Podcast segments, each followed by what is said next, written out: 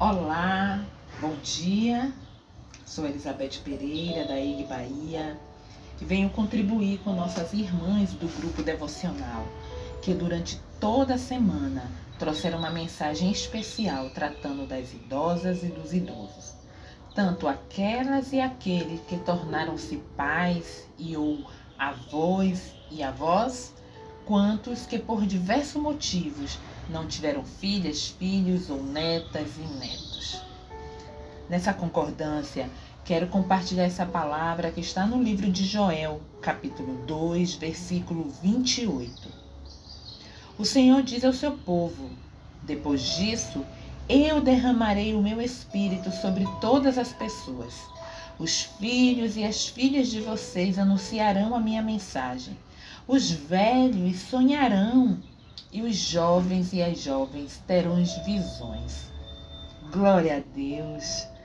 Glória à divina Ruá que nos ama e nos usa em todas as fases de nossa vida, inclusive na terceira idade, contrariando a lógica de uma sociedade capitalista que só valoriza as pessoas que podem, através do emprego de sua força de trabalho, gerar algum lucro para os donos do capital.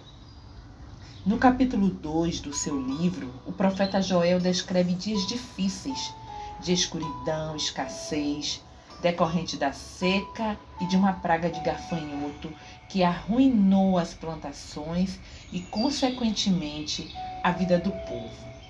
Mas também fala do choro, do arrependimento, da esperança, livramento, superação e de dias melhores. Fazendo uma analogia para os dias atuais, em que enfrentamos uma pandemia que tem trazido tanta dor, sofrimento para tantas famílias, principalmente porque nossas idosas e idosos foram os primeiros a serem atingidos e muitas e muitos perderam a vida. Mas a esperança, a Ruá que desde a criação capacitou os seres humanos com inteligência, e por meio deste dom da inteligência, a ciência nos deu a vacina. E agora, com quase a totalidade das idosas e idosos vacinados, o índice de mortalidade do grupo de risco, que era a terceira idade, começou a cair. Glória a Deus! Glória à divina Ruá, pois agora nossas idosas e idosos voltaram a sonhar desejam a imunização de toda a sua família, amigos, vizinhos, jovens, adolescentes e criança. A terceira idade voltou a sonhar com vida, saúde, alegria e relacionamento. Também em Provérbios capítulo 20, versículo 29 diz: A beleza dos jovens está na sua força mas a glória dos idosos nos seus cabelos brancos. O nosso Pai, a nossa Mãe, a Divina Ruá, que habita entre nós, valoriza os nossos cabelos brancos e chega a dizer que eles são a nossa glória. Felizes são os que conseguem viver até terem os nossos cabelos brancos. Digo nossos cabelos brancos pois os meus já começaram a aparecer.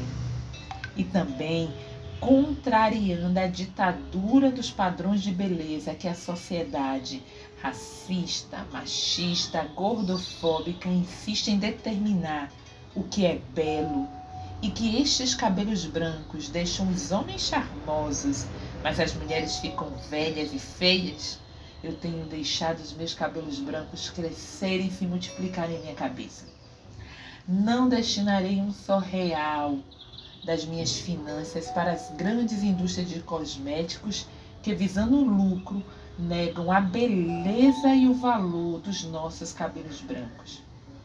Por isso, minha irmã, meu irmão, convido a aproveitar a sua terceira idade com seus cabelos brancos, pois somos lindas e lindos, amadas e amados por nosso Pai e mãe de toda a criação, que tem projeto para nós em todas as fases da nossa vida. E em todas as idades, estejamos prontas e prontos para aprender mais, enxergar novas possibilidades e oportunidades para quebrar as ordens e padrões hegemônicos e fazer diferente, implementar e buscar realizar nossos sonhos.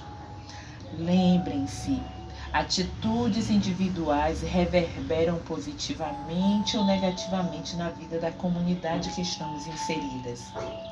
Um forte abraço, que sejamos cheias de sabedoria, coragem e ousadia da Divina Ruá para nos posicionarmos de maneira que lhe agrade e cumpra o seu propósito de amor, paz, equidade e justiça.